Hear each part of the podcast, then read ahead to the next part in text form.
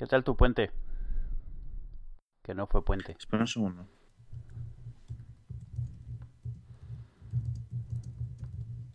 Me has dicho espera, estoy esperando. Sí, no te he dicho nada más. Así que espera siguientes órdenes. Vale, no digo por si me, por si me estabas esperando, Tony. Tú serías un soldado fatal. Es, así es, totalmente de acuerdo. Estás grabando ya, ¿no? Sí, sí. Muy bien. No tengo pop. ¿No tienes pop? ¿Y tienes rock? No estás viendo lo que hago. Es una pena. Hombre, no, pero acabo de oírte. no sé si quiero verlo. ¿No tienes p- filtro de estos de pop? Que sí, pero no encaja en este pene. O- hoy, hoy, hoy vienes bien, ¿no? ¿Qué? ¿Qué tal tu pene? El que tienes enfrente de la boca, ¿bien? Bien. Bien, me da mucho gusto. Yo tengo, yo tengo pene nuevo, no tenía. Me he comprado un Tiger. ¿Cuál es ese? Es, a ver, la cosa es que el, el Samsung este viene con una rosca poco usual para micrófonos, entonces no hay muchas opciones, pero este es, es uno que es con la base pesada, n- no es de pinza sino de base, lo puedes mover y eso, y vertical y tiene una sola bisagra y uno horizontal. Ah, pero eso es un. Es un- Un stand. Sí, un, sí, Te has comprado una barrita. Ok. pero está bastante bien. He buscado Tiger Microphone a ver qué era. Es que este siempre lo había tenido con otro, con un brazo flexible, pero no era cómodo. Y este está cómodo. No, te lo, te lo busco, no te preocupes.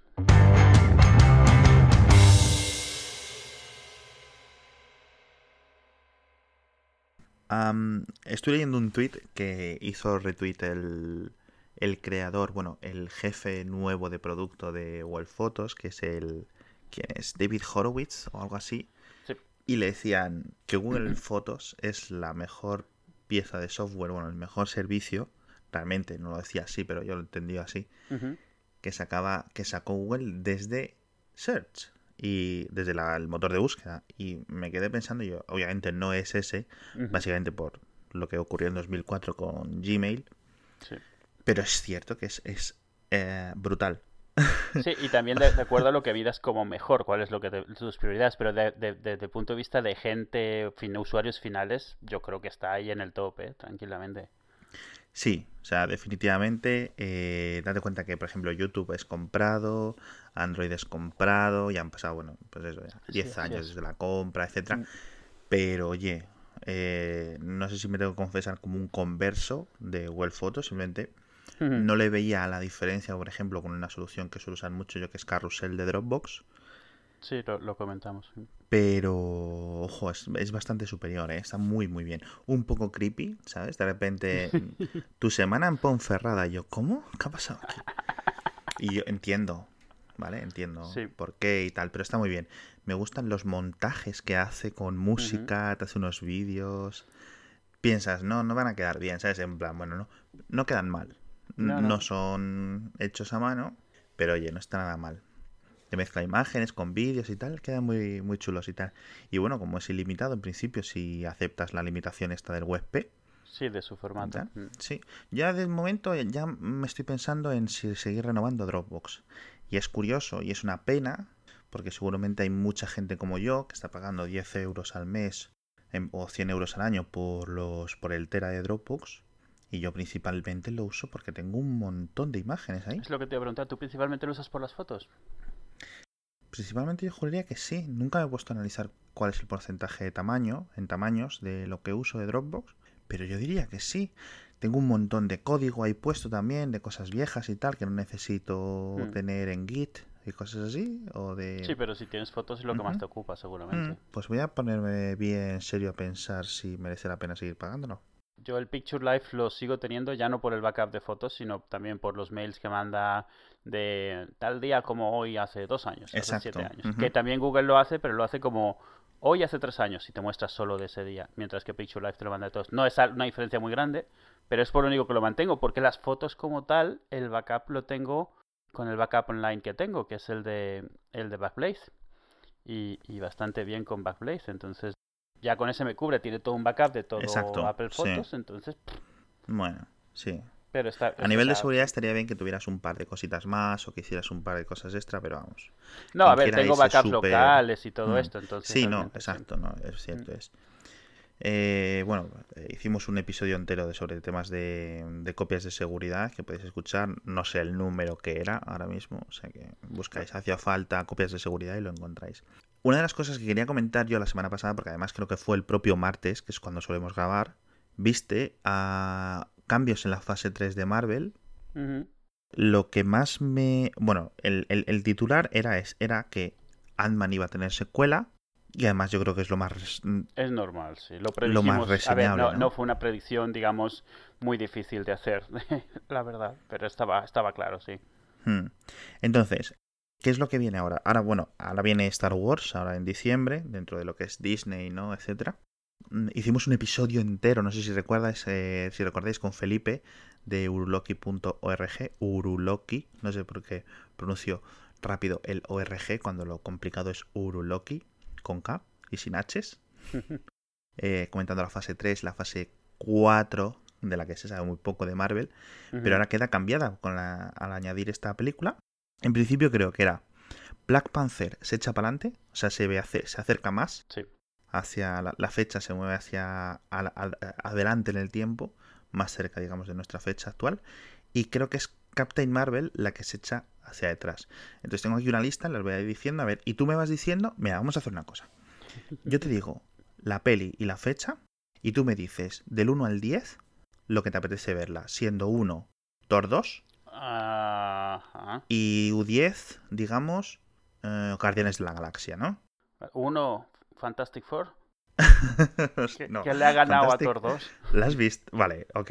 Un 1 un uno es Fantastic Four con la, la nueva Sí. y un 10 es Guardianes de la Galaxia, ¿vale? Y así hacemos un poco el listado.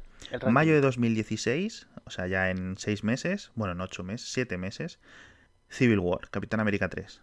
Un, un 8 por lo menos. Un 8 solo, madre mía. Es que sí, quiero ver qué es lo que termina haciendo, pero como, como el cómic tenía mucho potencial, pero le faltan muchas cosas. Entonces quiero ver cómo lo resuelven. Pero, pero 8, 8, créeme, para, para, para mí, para una peli de superhéroes es bastante. ¿eh? Tú lo que no quieres es que te ocurra un Ultron. Exactamente. Vale, ok. Eh, Doctor Extraño, en noviembre de 2016, Un 5. Con Cumberbatch, ¿eh? Sí, bueno, eso, mi mujer tiene un 7. Pero yo tengo un 5. Lo- Ok. Los pómulos de, de Cumberbatch le tienen un poco hipnotizada. Ok. Eh, Guardianes de la Galaxia 2 en mayo de 2017. Ah, un 8, un 9. En julio de 2017, dos meses después, la de Spider-Man. Eh, Venga, esta de Spider-Man, ¿qué, qué nota le das? Un De expectativa tuya. Estoy en un 5, porque ya para un, Un tercer cinco. reboot, sí, ni, ni, ni mucho ni poco. Estoy. Bueno, la veré porque hay Poca que fe, verla. poca fe en Marvel. Muy Recordemos que, que este Spider-Man, este chico, va a salir en Civil War. Es decir, un año antes, o un año y pico antes, va a hacer un cameo en Civil War. No sabemos si será 10 segundos, si será 2 minutos. Vamos, no Sí, va sí. a ser protagonista ni mucho menos. Como si lo fue en los cómics. Exacto. Y luego, eh, para acabar el año 2017, en noviembre, Thor 3, Thor Ragnarok. Ragnarok, sí. Venga, Ah, nota, dame. No, un 4. ¿Un 4? He perdido mucha fe en Thor. Ni Natalie Portman. No, la verdad, a ver, yo es que además no soy muy fan de Natalie Portman, la verdad. ¿Has dicho No, que pero no? han metido. No, no lo soy, no. Bueno, pues eh, hasta aquí ha llegado nuestra colaboración. Eh, No, a ver, no, pero no soy. O sea, hay gente que es muy, muy fan de ella. Yo a mí, hombre, está bien, pero. A mí, a mí me parece una chica lista y súper inteligente, súper guapa y tal. ¿eh? A mí, o sea, como actriz, muy bien, o sea, muy buena actriz. Ok. Físicamente no. No lo es- intentes arreglar. No, no, no, no, vale, lo, digo, no lo, digo, no- lo digo en serio. eh, obviamente no lo estás intentando arreglar, No. pero vale, vamos a dejarlo ahí. Ok. Eh, empieza 2018, el 16 de febrero, es decir, dos días después de San Valentín, Mm. Black Panther. Yo aquí tengo muchas ganas. Sí, ¿eh? yo también. Venga, o sea, da, eh, dime. eh, me parece a mí que Marvel está logrando hacer mejores cosas con franquicias menos conocidas que con las populares. Por eso me extraña que le hayas puesto un 5 a- al Doctor Extraño Pero es que no me gusta el Doctor Extraño. con el Cumberbatch. Sí, pero es que no me gusta el Doctor Extraño. Puede quedar una cosa muy chula, así, muy friki rara, ¿eh? Pueden sacarlo muy bien, pero a mí es que en los cómics no me en ninguna Ah, no, es- no es cierto, una sola versión de Doctor Extraño me gusta en, en las últimas Secret Wars. Es la única que me ha gustado. Fuera de eso. esto es lo que está saliendo ahora, Secret Wars. Sí, sí, sí, sí, ahora es del mes pasado o algo así eh, donde ha estado saliendo. Fuera de eso, no me ha gustado ninguna anterior. Y en parte me gusta porque no tiene nada que ver con lo que era antes. Entonces. Entiendo. Bueno, venga, Black Panther, nota del 1 al 10. Eh, un 8. Un 8, muy bien. Y empieza lo fuerte, ¿no? Es eh, Avengers eh, Infinity War parte 1 en mayo de 2018. Del 1 al 10. Un 7. Ok, veo que estás un poco quemado con Avengers 2 aún. Sí, la verdad. Es que era una de estas, era un evento muy grande de cómics que llevaron a una película y fue como... Y dos meses después, en julio de 2018, esta que hemos comentado, Ant-Man and the Wasp, Ant-Man 2, por decirlo así. Sí, un 8 también. Un 8 también. Sí. Mm, mm. Vamos a ver. y luego. Yo, mi, mi, escala realmente, si te fijas, va del 1 al 5, no del 1 al 10. Ya veo, ya. No, venga. Capitán Marvel en mayo de 2019. No, perdón, en marzo. Este es el Capitán Marvel que es. O sea, es una chica, ¿no? sí. O sea, está eh, confirmadísimo que, que, va a ser así. De la, de la actriz. No, del, del personaje. Carol Danvers, puede ser. O la. Sí, sí ¿no? No, no, sí, está confirmado que, se, que es Carol Danvers, está confirmado ah, que están buscando directora, están, porque están buscando una directora y actriz protagonista, etcétera, etcétera, etcétera. ¿Qué nota? Un 8. Es que claro, sin saber nada, pero bueno, ¿tú qué esperas? en plan... Pero el hecho de que hayan elegido una peli de, ella, o sea, hay, hay un Capitán Marvel y hay una Capitana Marvel y hay muchos Capitanes Marvel en, en, en Marvel. El Capitán Mar la Capitana Marvel, por, por distinguirlos hablando de ellos, o la Capitán Marvel, nunca ha recibido demasiado reconocimiento, mientras que el Capitán Marvel sí ha tenido sus series propias, ha tenido un montón de presencia en un montón de sitios, mientras que la Capitán Marvel un montón de tiempo ha sido de relleno.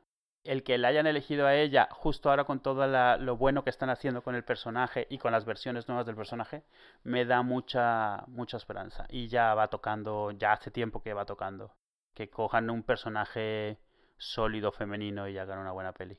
Bueno, y acabamos rápido. 2019 eh, sigue con eh, en mayo, es decir, Capitana Marvel es en marzo, luego en mayo Avengers Infinity War parte 2. Sí, bueno, este voy a darle lo mismo. No, voy a darle dos puntos menos. Dos puntos menos, o sea, cuanto más cerca al final, peor.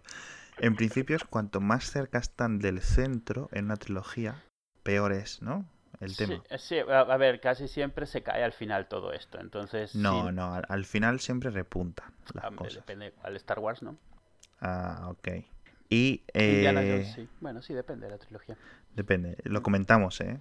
Eso está comentadísimo en otro episodio. Vamos, que me sorprendan. Casualmente, en otro episodio de, Hacía Falta que comentábamos mitos falsos. ¿No? ¿Era ese?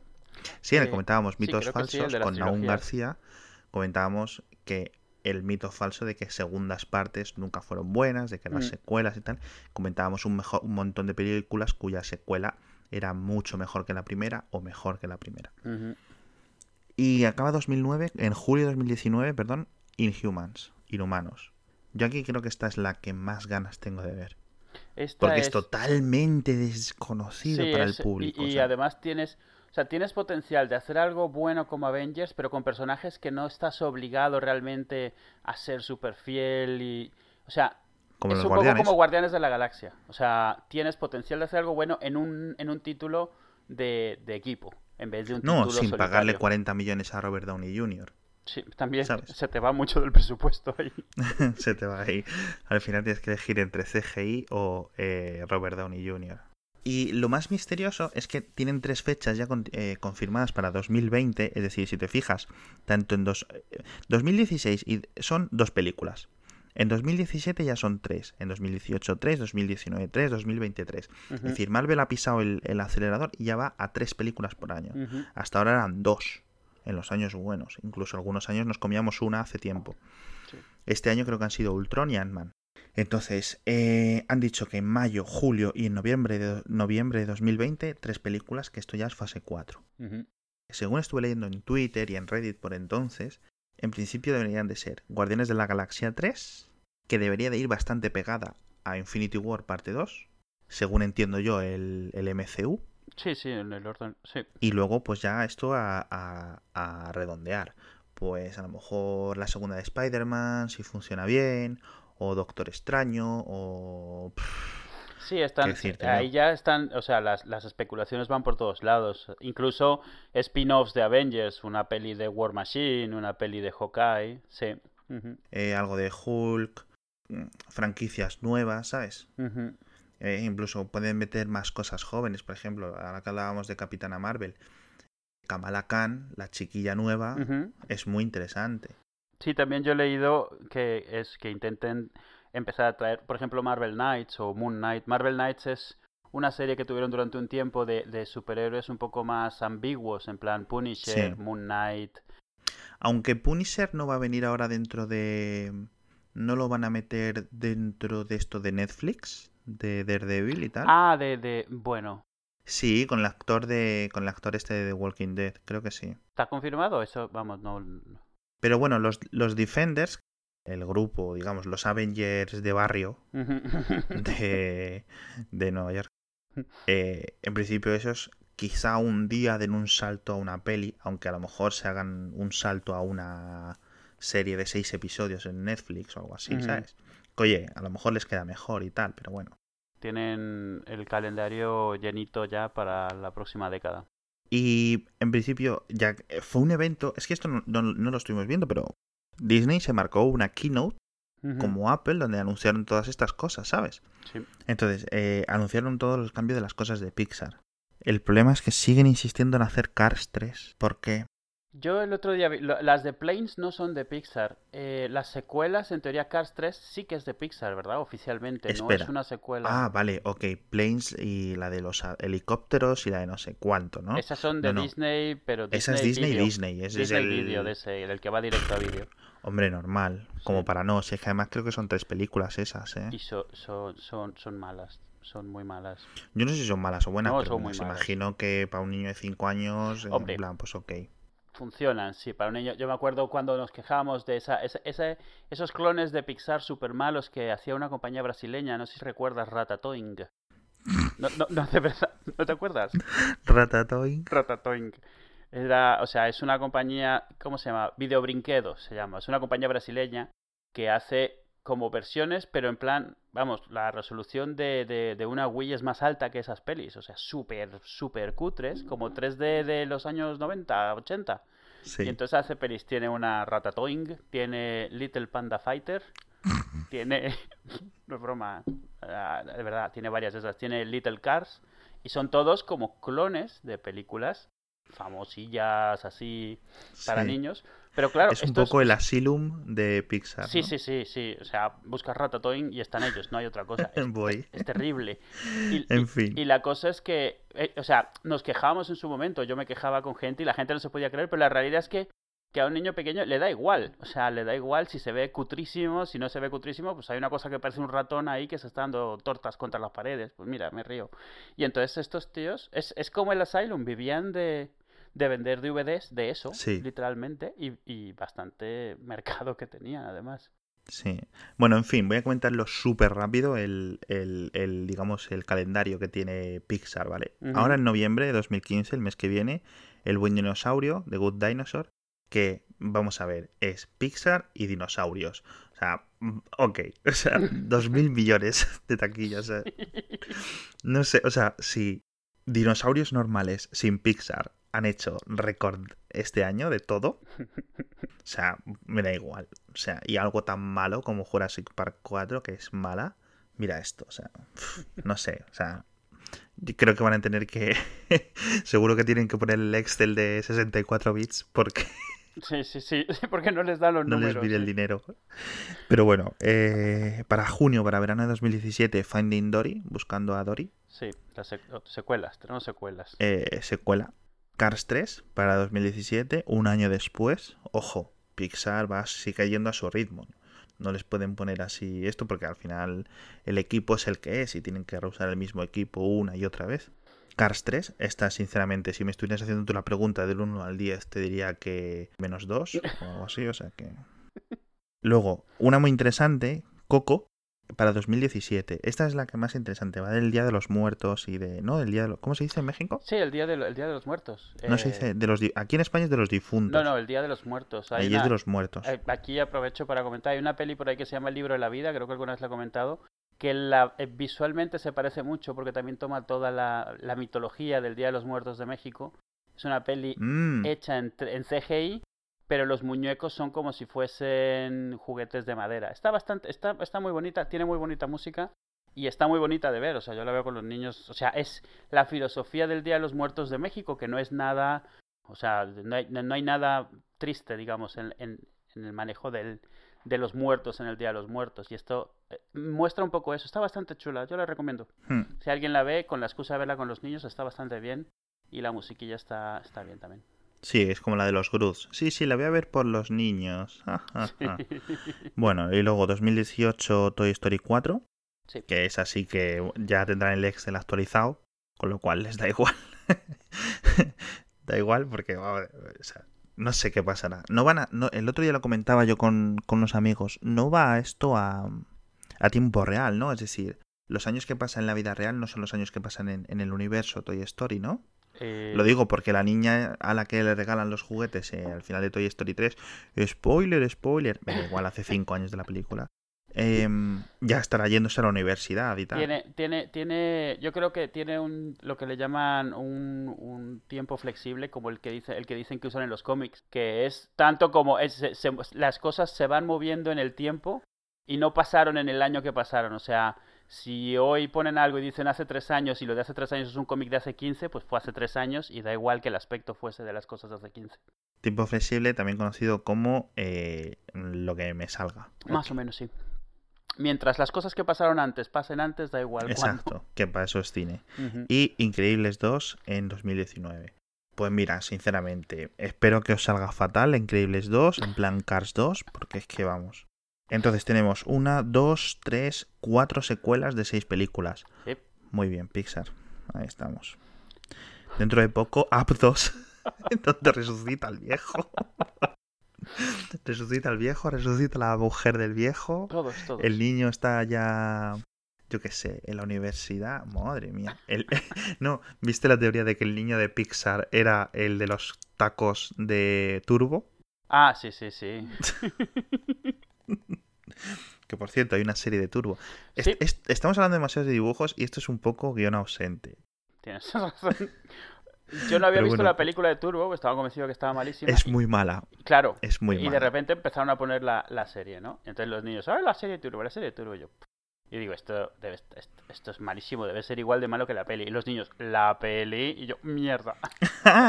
Bobo. Y, y llevo viendo la peli de Turbo, pues, no sé, una vez al día, desde hace una semana más o menos. ¿En serio? Sí. Pero la ponen de fondo, no le hacen mucho caso porque no es muy buena. O sea, no es muy buena, no, es muy mala. Pero como que es eso, o sea, les llama mucho la atención.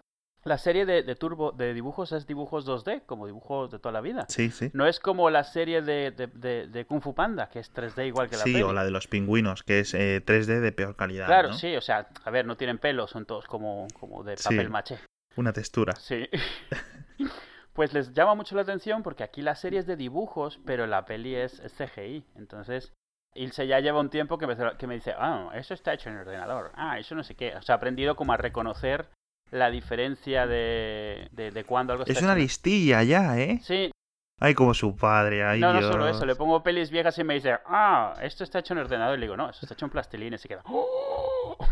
Un día, un día se va a convertir en un mini tú del todo y Ya, ahí nos ya, vamos a reír. ya ha ya. hecho varias de estas que dice, dice su madre que, que es hija mía, definitivamente. Cambiando de tema. Star Wars. Star Wars, ¿qué ha pasado con Star Wars? No, digo que, que también confirmaron calendarios de, de Star Wars. Tienes Pero ya estaba confirmado, ¿no? Sí, pero revisaron todo el calendario. No solo dijeron Pixar, no solo dijeron Marvel, también repasaron Star Wars. No es que Ah, hayan, bueno, pero no es hay que hayan ninguna cambios, novedad. no, pero vamos.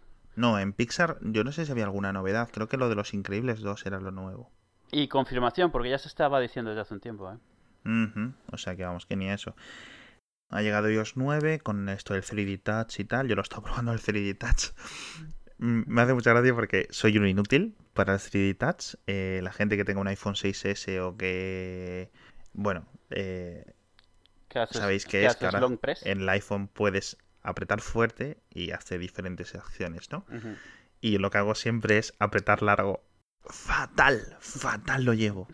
Fatal. He, le- he- he- he leído a mucha gente decir que le pasa eso, que como que tiene programado que el alternativo del tap es el, Exacto, el largo exacto. y le cuesta mucho lo de tap, pero con fuerza. Eso es como que no... no- Entonces, yo lo que hago es apretar largo y cuando llevo un rato apretado, aprieto fuerte. Está bien, vale como beta testing. A ver si el que hizo la aplicación tiene eso en cuenta. Yo, yo avisé. Yo recuerdo poner, haber puesto un tweet de. Ya verás para explicarle a la gente la diferencia entre el press, el long press, el hard press y el 1, 2, 3. Porque es que, de verdad, en serio. Y a mí me está costando. La gente dice que no.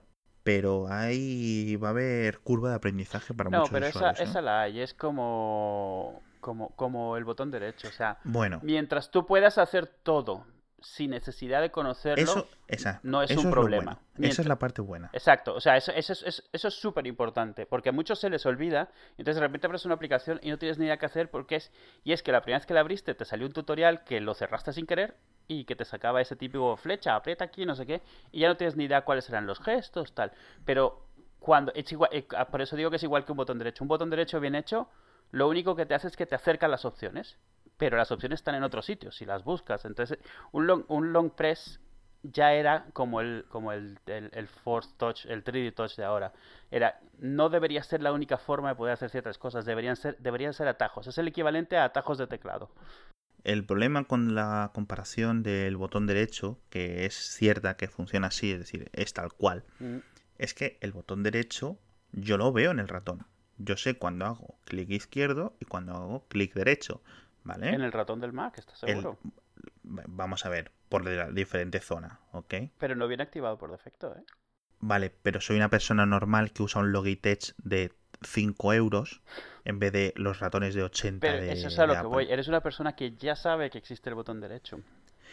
No me líes. De hecho, tengo, tengo aquí notas para un episodio que no va a ser el de hoy, pero en el que tengo dos términos que me parecen muy interesantes, que es eh, revelación progresiva, que es esto, y degradación grácil, que es el opuesto. Y los dos... Revelación progresiva es cuando se te ha aparecido la Virgen, Sí. pero tú no te habías despertado aún y te vas desperezando y mm, pues, quitándote las legañas y vas viendo que es la Virgen de los Remedios, por El, ejemplo. el- domingo de repente me desperté y estaba en el sofá y me, me he mosqueado. He preguntado qué pasa, por qué estoy en el sofá, qué es lo que ha pasado. Y por lo visto resulta que me he tirado una siesta tan, tan larga que se me ha olvidado hasta qué día era, dónde había dormido. Vamos, se me apareció la Virgen más o menos. Durante Que un momento bien, no supe ¿no? qué pasaba. O sea, que el puente bien. Oh, muy bien, sí. Muy bien. Pero claro, el descojone de mi mujer cuando le preguntaba, ¿por qué estoy aquí? ¿Qué has hecho? ¿Me has, me has pedido que venga? ¿Qué ha pasado? ¿Qué ha pasado? qué triste. Que todo esto venía Sí. porque con iOS 9 ha metido un montón de cosas nuevas Mm. Y eh, Marco Arment ha sacado Overcast 2. Como todos sabéis, Overcast es esta aplicación tan sobrevalorada de podcasting para el iPhone que aparentemente todo el mundo usa. Yo no, yo uso Pocket Casts Yo la uso. porque soy así de buena Pero gente. si tú no usas iPhone, ¿cómo vas a usar Overcast? Pero bueno, yo tengo un iPhone ahí en un cajón, ¿Pero dónde escuchas tus podcasts? Tus en podcasts? Pocket Cast En- de Android. y en iPhone también hay. Sí, pero tú usas cuál usas. Vamos a ver. Bueno, pero se me entiende. ¿Está sobrevalorada incluso ahora que ya es gratis todo? Sí, ¿no? No sé, yo... O sea, que vale más que... O sea, vale menos que cero, dices. Mm, Mm. Y quizá me refiera por sobrevalorado a que le damos mucha más valor por quién está hecha. Por Sí, ejemplo, no tengo duda de eso. Voy a calibrar, por ejemplo, las la equiparo, por, digamos, con una como Castro, por ejemplo, pero como los creadores de Castro no tienen un podcast súper famoso, ni estamos todo el día dándole la píldora en Twitter. No, y no es un personaje, a final de cuentas, Exacto. conocidillo. Yo, yo admito que a mí me gusta Overcast, no porque sea de Marco, de hecho yo tardé un poco en pasarme, sino porque las decisiones de diseño de Marco están alineadas con mis O prioridades. sea, las prioridades de diseño tuyas son una aplicación fea, No. Yo antes utilizaba Podcast y luego me pasé a podcast del nativo de Apple. O sea, yo no necesito que tenga mil millones de opciones. Necesito que las pocas que tenga cuadren con, yo- con lo que yo necesito. En este caso, la forma en la que prioriza Overcast, la forma que tiene de acelerar. este, el Smart Speed este, que no es solo acelerar, sino comerse los silencios. Eh, Sí. Serán tonterías. Y la, la- la sincronización con la web, todo esto, tenía justo lo que yo necesitaba, así que a mí me valía perfectamente. Sí, no, no, exacto. Si es más por meter con el hecho de que le damos demasiada burra a- al tema que si no fuera por hecha por otra persona. Eh, Overcast 2. Mete tema eh, soporte para streaming. Una cosa que tiene que mejora sobre Pocket Casts es que aplica los efectos al streaming. Por ejemplo, Pocket Cast no. Ujú. Pocket Cast puede empezar a reproducir, pero no te aplica los efectos hasta que no tiene el archivo completo. Sí. Eh, y luego tiene, bueno, un poco, pues que mejora los filtros estos de voz y de Smart Speed que comentabas tú. Introduce lo de los capítulos. Eh, bueno, explica más o menos qué son los capítulos de podcasting. Sí, bueno, nosotros lo estuvimos probando en los primeros, yo creo, 30 epi- o 40 episodios de... de- Por nosotros los estuvimos probando, se refiere Dúo a que él los estaba haciendo y poniendo y yo ni sabía que existían. Sí, y durante eso, un año, año y pico, solo una persona en total lo comentó que existían. Entonces llegó un momento en el que dije, "Bah, ya está bien.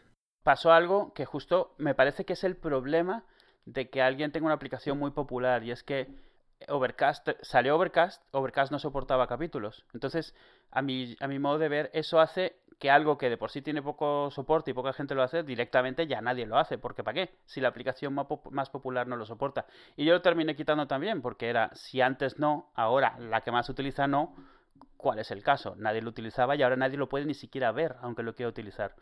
Eh, El tema es que al final de cuentas los, los chapter marks, que se- markers que se llama, hay muchas formas de hacerlos, pero las dos más comunes en MP3 y en el MP4 es una extensión a las etiquetas que- en la cual tú puedes decir eh, en el minuto 20 hablamos de, de Marvel, en el minuto 30 hablamos de Overcast 2, en el minuto... Y es muy útil para podcasting. Sí, es sí. muy útil. Es súper útil. Y algo gracioso que tiene es que originalmente los podcasts todos eran como en MP3.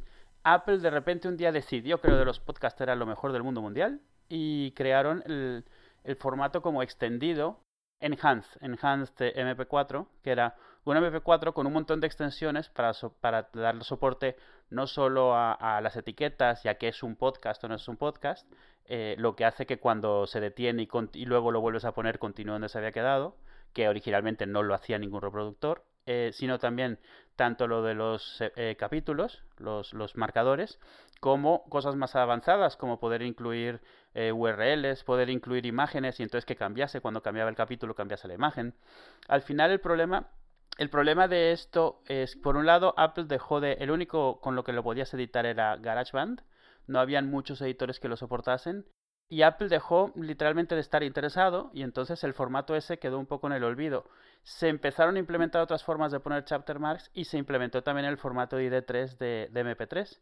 Y la verdad es que el problema que tienes aquí es que la- las, las etiquetas de ID3 son muy sencillas. Es un, es un fichero, no es un fichero, es un segmento de texto muy bien definido que está al principio o al fin del fichero, depende de la versión de, de MP3, y ya está. En- sin embargo, en MP4, como es un, un protocolo optimizado para streaming y que se tiene que construir de cierta manera, las etiquetas están distribuidas a lo largo de todo el fichero. Entonces es muy complicado hacer etiquetas que se puedan leer fácilmente haciendo streaming desde el principio del fichero. Es bastante complejo y el problema lo tenemos ahora. En Overcast 2 los chapters en MP4 van como quieren ir. Todos nuestros episodios antiguos no se, oyen, no se ven bien en Overcast 2. Da, intentas entrar y sale inmediatamente todos los que tienen chapters y los que están hechos en MP3 sí que se ven bien. Entonces es muy probable que Overcast 2 probablemente cree de nuevo una moda para los chapters porque no solo están implementados sino que tienen mucha visibilidad, cosa que realmente los otros players no estaban haciendo, sino que le da mucha prioridad a los que son MP3, entonces va a ser como el último clavo en el ataúd del MP4 para podcast, ya de por sí cada vez se utilizaba menos porque Apple le había perdido mucho mucho interés, ya con esto no tienes ninguna razón para utilizarlo porque no te lo reconoce, te da error en el player y con MP3 todo va de maravilla. Y es cierto que en este caso es porque a Marco le gusta más el MP3 y lo ha comentado él mismo. Entonces él dejó de dar soporte a MP4 cuando vio que le daba muchos dolores de cabeza y ahora tienes MP3 con chapters, MP4s que no funcionan y bueno, empezaremos a ver chapters en MP3 y volveremos todos a MP3, todos los que no lo usábamos.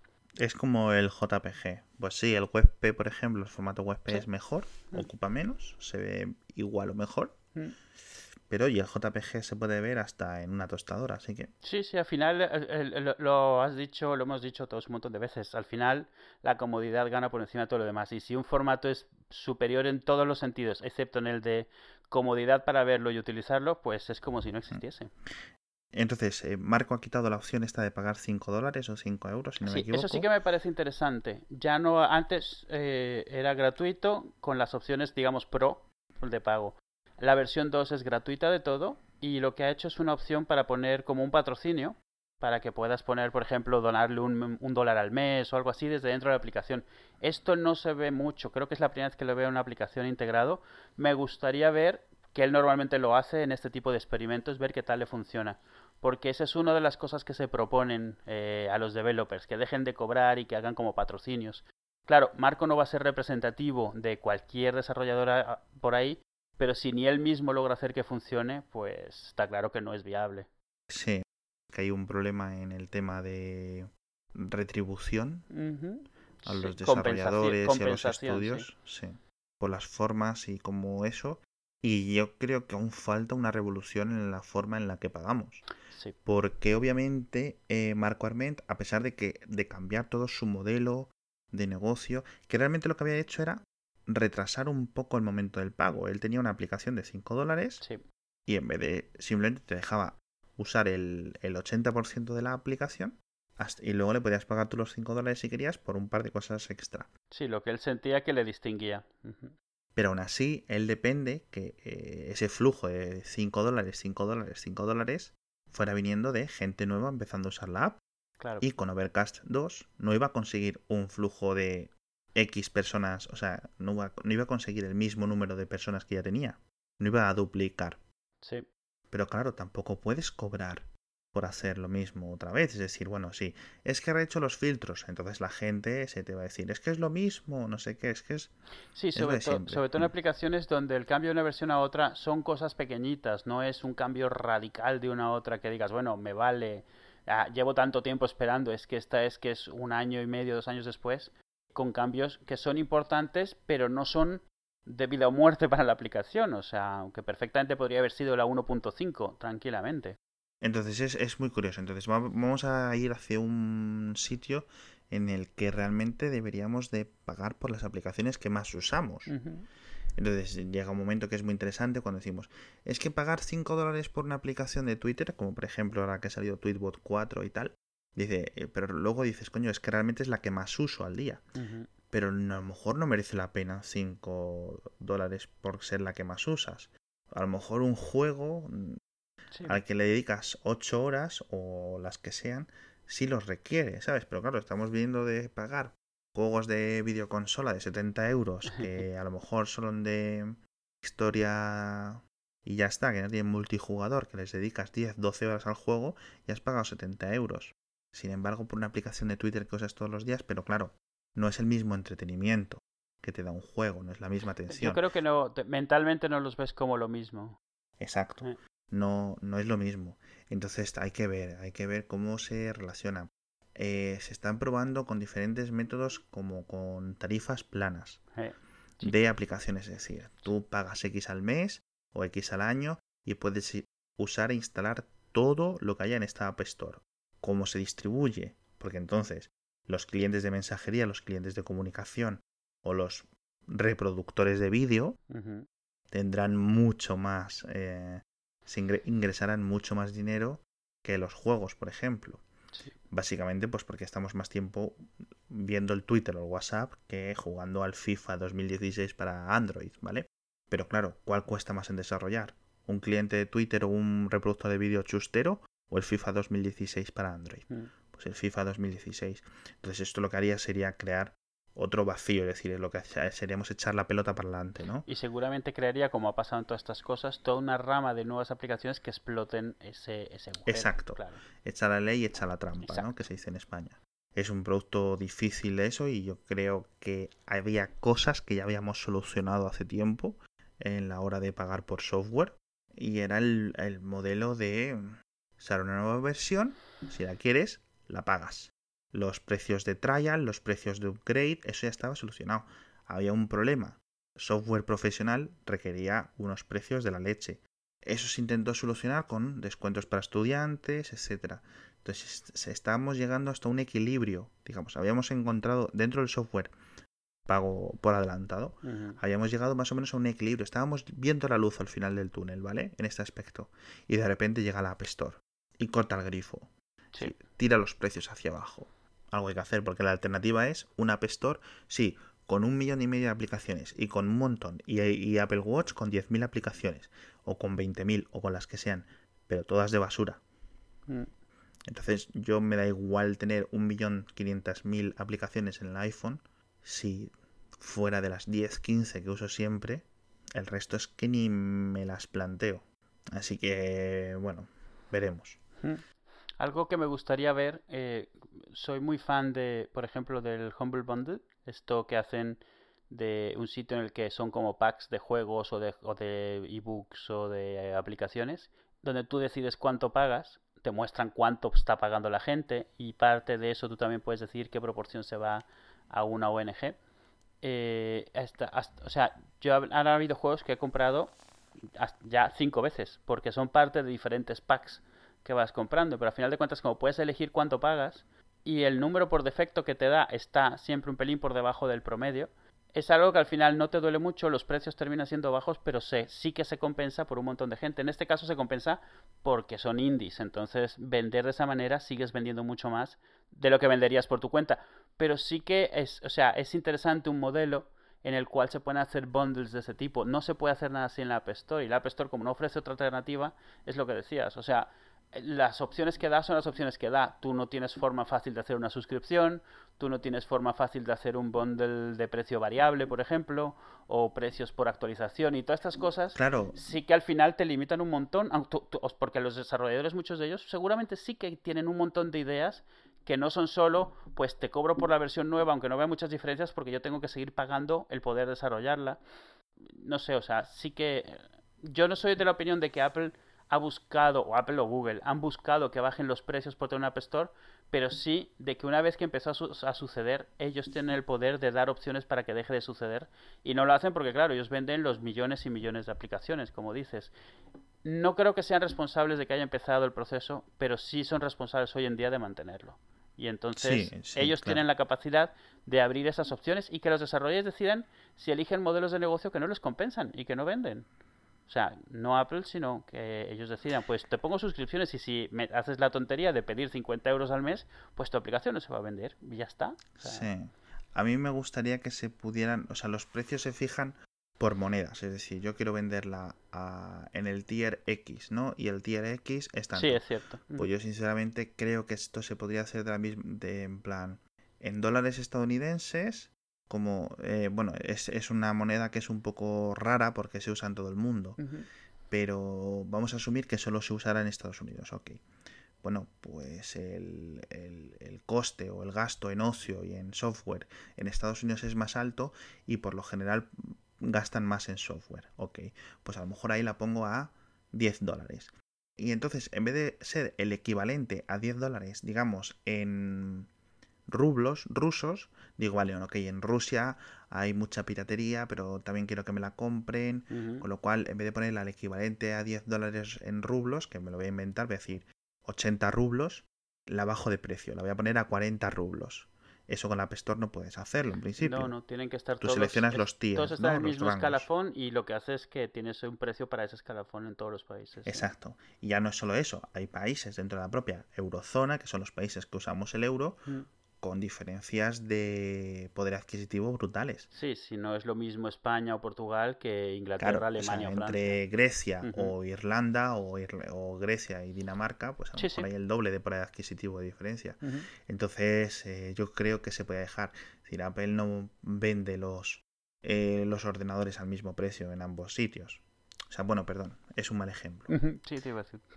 Hay que comprender que son públicos distintos y que, bueno, no, y que es lo mismo que, decía antes. A ver, o sea, si, se quiere disparar en el peón desarrollador, pues déjale. Por, otra parte entiendo que eso crea problemas, porque la gente se haría cuentas de la App de Grecia, ¿vale? Para comprar las aplicaciones más, más baratas. Pero, ¿sabes a lo que me refiero, no? Sí, sí, sí. Dar más opciones yo creo que no es malo en este aspecto, para intentar solucionar un problema que es que Apple necesita a los desarrolladores y no todos los desarrolladores pueden vivir de, una aplicación gratuita. Y otros modelos, eh, bueno, pues eh, los otros modelos dan para lo que dan. Y no se les puede decir a los desarrolladores que den conciertos, como les decíamos a los, a los músicos hace 10 años mientras pirateábamos todo, ¿no? Entonces, bueno, veremos. Pues vamos a comentar un poco de DMs que tengo yo por aquí, un par de emails y consultas que nos han pasado, ¿vale? Eh, nos dicen, hola, hacía falta una duda, red de la hacía falta 64. Es muy absurdo tener en Safari de Mac Ghostery, Disconnect y Microblock o uBlock o uBlock, como lo queréis pronunciar, funcionando a la vez. Es decir, Ghostery, Disconnect y uBlock. Sí, o sea, yo juraría que tengo los tres, pero no, yo tengo Ghostery y uBlock. Sí, yo también. Disconnect y Ghostery se pisan. Es decir, hacen el 90% de las cosas. Entonces, elige uno de los dos. Yo, por ejemplo, tengo Ghostery sin lo de compartir los datos. Edu creo que lo tiene compartiendo los datos con Ghostery, lo comentamos en el último episodio. Entonces, hace lo que queráis. Si queréis usar Disconnect porque os parezca una empresa más ética que Ghostery, pues adelante.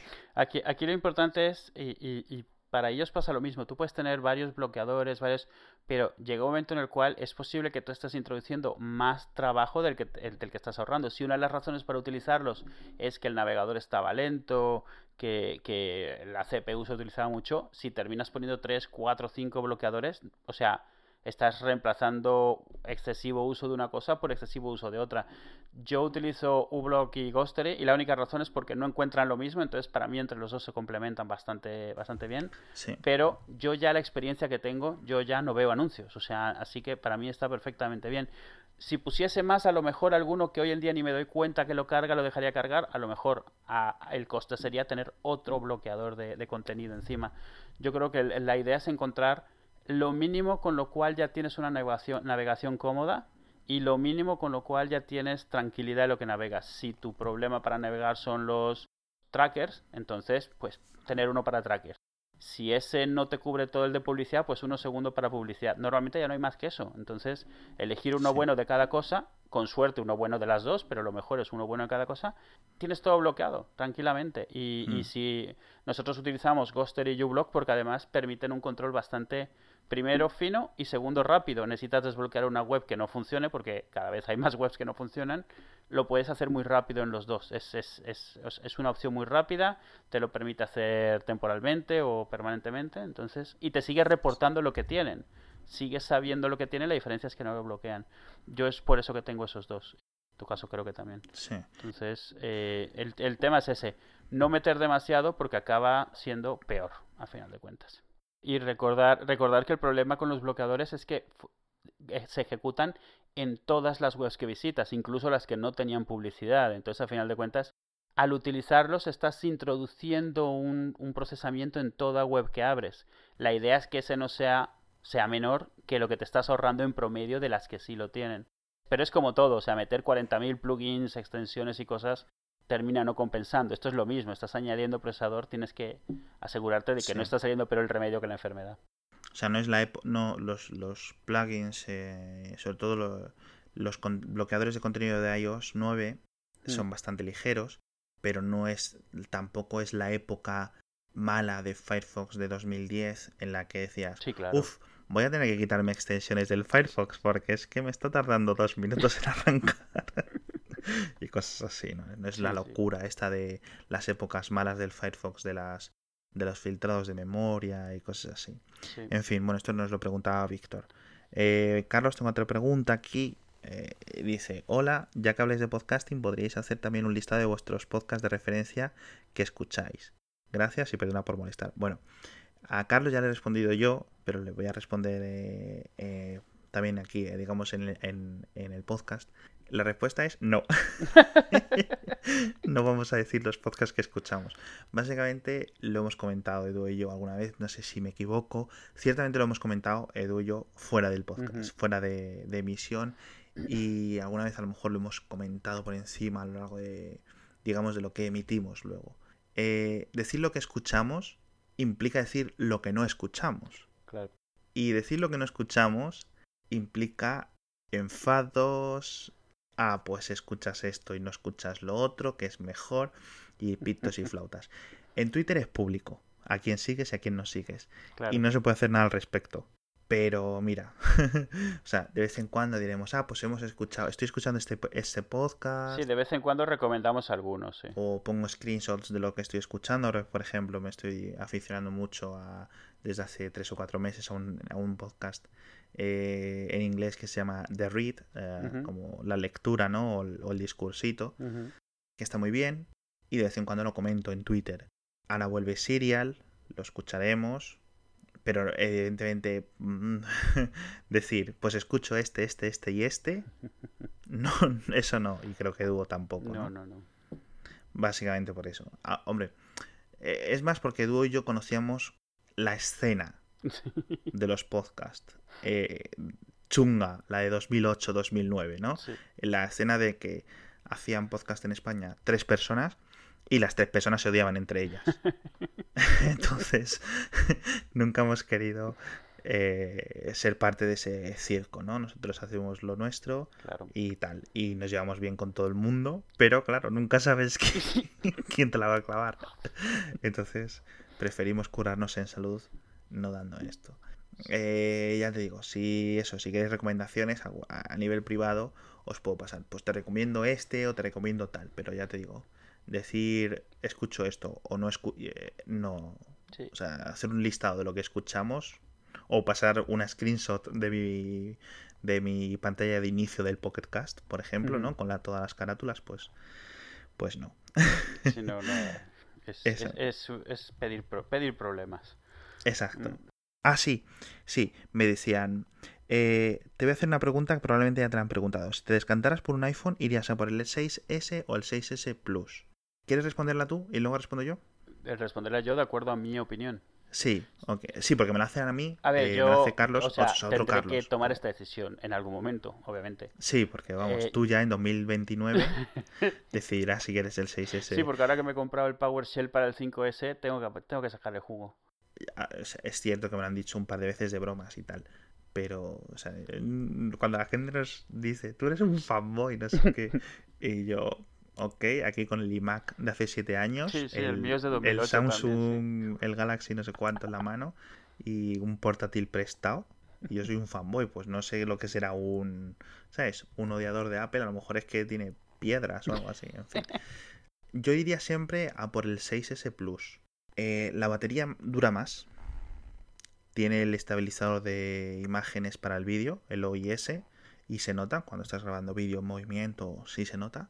El resto, en principio, el terminal es igual, salvo que, pues eso, la pantalla es más grande. Pero yo lo prefiero, porque a la hora de ver baterías, perdón, a la hora de ver contenido multimedia, ahora incluso las aplicaciones cuando giras el teléfono, Mm. que pueden usar alguna cosilla y tal, me parece mejor. Es cierto que son 100 euros más caro, pero oye, no sé. Yo en mi caso, a ver, yo tengo claro, si ahora tuviese que cambiar, escogería el 6, eh, ese normal. La razón, no es que tenga nada en contra del Plus, o sea, es, me parece un teléfono grande, no me es cómodo en las manos, pero no, vamos, no tengo nada en contra de él fuera de eso.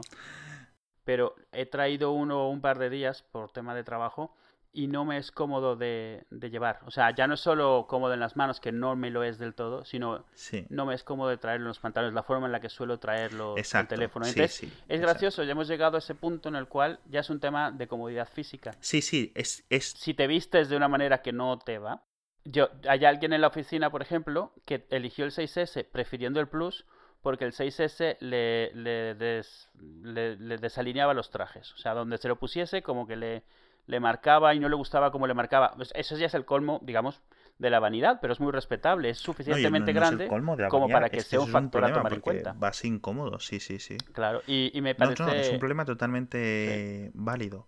Es decir, eh, es un poco first world problem. Este móvil Sí, de 1000 por euros supuesto, me fastidia mi traje de 500. ¿Sabes? Que es como, ajá, ok, sí, vale.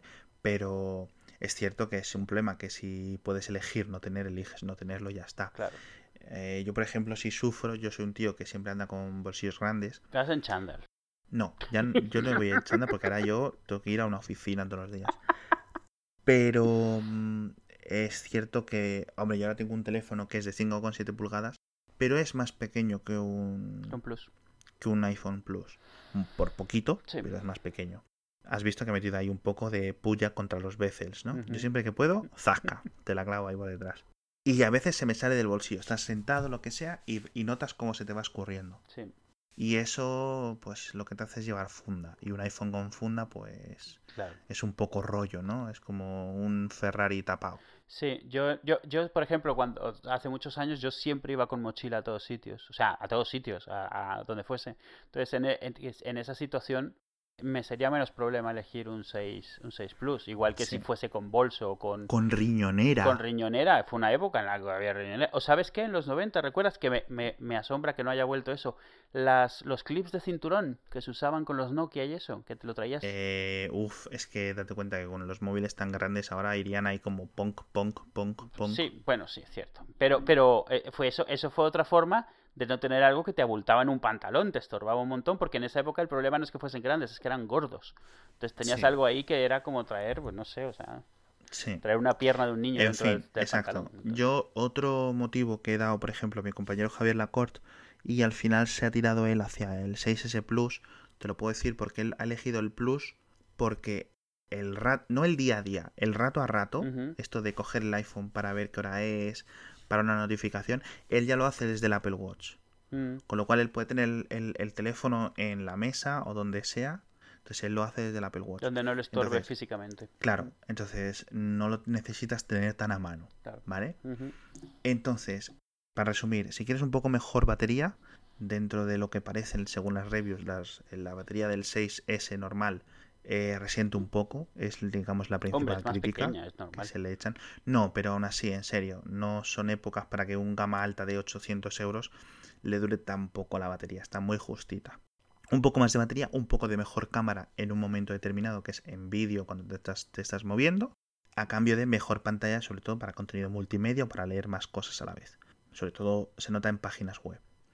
Eh, con el otro, ¿qué ganas? Pues un poco, o sea, 100 euros menos de precio, mejor pocketability, Sí, sí, pues sí. mejor para los bolsillos. Eh, mejor para tus bolsillos en, en los dos sentidos, en el que te los rascas menos y en los que te, te ocupa menos. Claro. Y poco más, la verdad, el resto. Cada, el tamaño y si, si usas un Apple Watch o no, Mm. ahí tú verás. Y, y vamos, para, es cierto que para gente que se mueve en Android, esta es una decisión que por la que pasaron hace varios años ya. Y ahora ya cada quien ha tomado su decisión de qué es lo que prefiere. Mm, Sí, yo fui del campamento de 4 pulgadas, es el tamaño perfecto. mm. Y ahora estoy aquí con este mamotrenco que vamos. Última pregunta muy relacionada. Tengo, es que tengo otro DM. Este me lo han enviado a Somos Post PC. Me dice, me dice, entre un iPhone 6 de 64 GB o un 6S de 16 GB, es decir, mismo tamaño, ¿vale? De, de- de la- en la mano, más tamaño físico.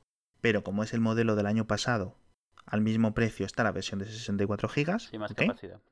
Entre un 6 o de 64 GB o un iPhone 6S de 16 GB, ¿cuál elegiría? Y Yo el de 64. tú el de 64. Es que lo de los O sea, 16 gigas, yo el único escenario en el que se me ocurre que pueda funcionar es si es tu móvil de empresa que te da la empresa y al cual tienes prohibido meterle nada. Fuera de eso, Yo es que, hombre, 64 GB son cuatro veces más. Y yo entiendo que si lo vas a usar mucho, lo puedes sacar. Mucho o poco, ¿eh? O sea, vídeo, enseguida te estás comiendo espacio. Por una parte, pierdes 3D Touch, que nunca lo vas a conseguir. En el 6S realmente el tacto es mucho mejor, o sea, no se escurre tanto como el 6. Aunque parezca mentira, la gente que los ha probado me dará la razón. Cuando tocas un 6S, el 6 te parece de plástico. Es la diferencia entre aluminio de la serie 7000 y al cambiar la aleación ahora en el la serie 7000, el tacto es diferente No parece teflón ya. como un poco más poroso y se agarra mucho mejor. Sí, no parece, no, sientes que se, que se te está resbalando. No, y, realmente parece más sólido. Entonces yo me acuerdo, o sea, en la oficina he estado intentando ahí, no como un borrico, intentando doblarlo, pero sí que íbamos. O sea, ostras, tienes que hacer fuerza tela. Tardas mucho más en que haga crack. Entonces, bueno, creo que simplemente porque me durara un año más actualizado, cuando iOS 13 llegue, seguramente cogiera el 6S 16 GB. Pero es una pregunta muy puta, ¿eh? Es una pregunta muy jodida. Entonces, eh, ten- al final tiene que decidir la persona. Claro. Yo creo que esto no es para que otros decidan por él. Yo elegiría la versión, ya te digo, la 6S de 16 GB. Y tú la 6 de 64, ¿no? Sí. Sí. ¿Y poco más? Ha sido un poco preguntas, un poco... ¿No tenemos follow-up? No. O al menos... No, a ver, a mí me ha pedido gente que comente sobre el Chromecast 2, el nuevo. Ah, el Chromecast 2. ¿Qué? Eh, bueno, lo estoy probando yo, lo tengo aquí en la sí, tele. yo tengo también uno aquí. Eh, si lo quieres comentar tú un poco, que seguramente... No, bueno, lo primero y más importante para quien le importe, o sea, que será mucha gente, no va nada bien con el, con el router modem wifi de fibra de, de Telefónica, de Movistar. Aviso, porque va fatal. En España, ok. Y probablemente el, el router de hace dos años, que a lo mejor no es el de ahora. No he visto cuál es, pero sí me he dado cuenta que la wifi no sabe ni que existe. He tenido que utilizar la wifi de un Airport Extreme para poder utilizarlo. ¿Pero porque estás usando Wi-Fi 5 gigas o algo así? ¿O...? No, porque el router de Telefónica no te da más que wifi normal. No sé qué tiene. He leído que sí que existen conflictos con algunos routers. De hecho, hay una web de, de compatibilidad, Qué curioso. la página de Google, y simple y sencillamente ve la wifi, es incapaz de entrar a ella, ¿eh? pero incapaz. La cambio a la otra, a la del AirPort Extreme, y entra a la primera. Entonces, bueno, no he investigado más porque con eso ya ha funcionado. Fuera de eso, pues funciona. A ver, a fines prácticos funciona igual. O sea, funciona mejor, pero es igual, hace lo mismo. Es un poco más rápido. Es decir, de que yo le digo emite esto. por Sí, sí, claro. O sea, tiene Mm. más especificaciones, pero hace lo mismo. Exacto. Es el mismo modelo un poco más rápido. Eh, entonces tampoco es como, no, me voy a comprar el Chromecast 1, no. O sea, cómprate el 2 primero porque el 1 no está a la venta. Valen lo mismo, además. Y valen lo mismo. Eh, está más cómodo eh, lo que se han hecho esto del conector flexible, Sí. porque para ciertos modelos de televisión el anterior tenía chocaba con los cables, chocaba con los conectores Yo, mi tele, por ejemplo, Mm. está en una bandeja. En una bandeja. Y s- sí, de estas que sale en la tele, se mueve. Es decir, no giro la tele, giro una bandeja que tengo debajo de la tele. Ah, vale. Entonces a veces al girar me llevaba algo por delante y el HDMI del Chromecast 1 se estaba doblando de algún golpe o tal, de alguna presión. Entonces ahora no, ahora está por ahí detrás puesto y listo. Pues eso, lo noto un poco más rápido. Eh, de vez en cuando me hace esto de que se me desconecta, pero es problema del teléfono, sospecho, en el sentido de que pongo un vídeo de 5 minutos de YouTube y cuando vuelvo el teléfono se ha apagado, se ha desconectado la wifi para ahorrar batería de esto que hacen, ¿no? Y con lo cual se ha desconectado el Chromecast, con lo cual tengo que volver a conectarlo, cosas así. Sí. Me hace locuras de ese estilo, pero es del móvil. Hablando de tu tema, yo recuerdo que mi Chromecast 1 durante meses o semanas Mm. no veía mi router. Y luego reiniciaba el router, sacaba el Chromecast de la tele un rato, lo volvía a conectar y se veían. Entonces es posible que fuera algo de eso lo que te ha pasado a ti. Pero te digo, si ahora lo tienes funcionando, ni lo toques. Sí, no, Porque son estas cosas que vamos. No, y a ver, en el momento en el que lo enchufé era nuevo, hacía una semana que lo habían anunciado o menos, o sea, porque lo pedí el primer día Sí, y me llegó a los dos sí. días, y aún así bajó una actualización de firmware. Sí, a mí también me bajó una Con lo actualización cual, pues probablemente se resolverá en una futura, tampoco es, es un problema, porque el Chromecast, igual que el anterior, lo usamos bastante poco. Estoy esperando más bien el Apple TV nuevo, que ese sí le quiero sacar más juguito, pero vamos, no tenemos anunciado ni para cuándo lo podemos comprar. Mientras tanto, este me saca del paso. Es verdad, no hay fecha. Es el, el Chromecast ah, es al Apple TV como una tablet es un ordenador completo. Es decir, el Chromecast hace el 90% de las cosas de las que vas a hacer con el Apple TV a una cuarta parte del precio. No, el Chromecast hace el 10%, pero el resto lo suple tu teléfono, con lo cual no te das cuenta. Bueno, lo que sea. O sea, quiero decir, que con un hacer- me refiero- Chromecast- Eh, o sea, no te estoy corrigiendo, pero es el, el Chromecast hacer, hacer, hace, hace la- la- el, nove- el, el, el 10%. No tiene aplicación, esto, porque todo está en otro sitio. No me parece mal, no me parece un mal modelo. Es- de hecho, es la razón por la que a mí me gusta Plex en vez de otras soluciones, es porque separa una cosa de otra. O sea, no me parece mal. Exacto, Pero exacto. necesitas un segundo equipo que supla eso, a final de cuentas. Eh, recordad que podéis seguirnos en arroba hacia falta o me podéis seguir en arroba alexvega o arroba somos postpc, postpc, a Eduo en arroba eduo, porque en esas épocas aún había nicks guays disponibles. Em, Es que me cobraban por letra. claro. Y podéis enviarnos mails. O- Yo tengo los DMs abiertos, no sé si Edu los ha abierto ya. Hoy los he abierto un día y he dicho nunca más. ¿Sí? Oh, sí. Bueno, recordad, a mí me podéis mandar preguntas y eso para que las respondamos en el, en el podcast o emails alexa.haciafalta.com. Sé que hay varios que me habéis enviado un email, pero no tengo el mail aquí justo delante, así que voy a dejar vuestras preguntas para, para el episodio siguiente. Y a Edu le podéis escribir emails a edu.haciafalta.com porque no le gustan que le enviéis DMs y cada uno con su cuerpo hace lo que quiere. Adiós. ¿Y, y está funcionando el mail? ¿Nos llega? Sí. Vale,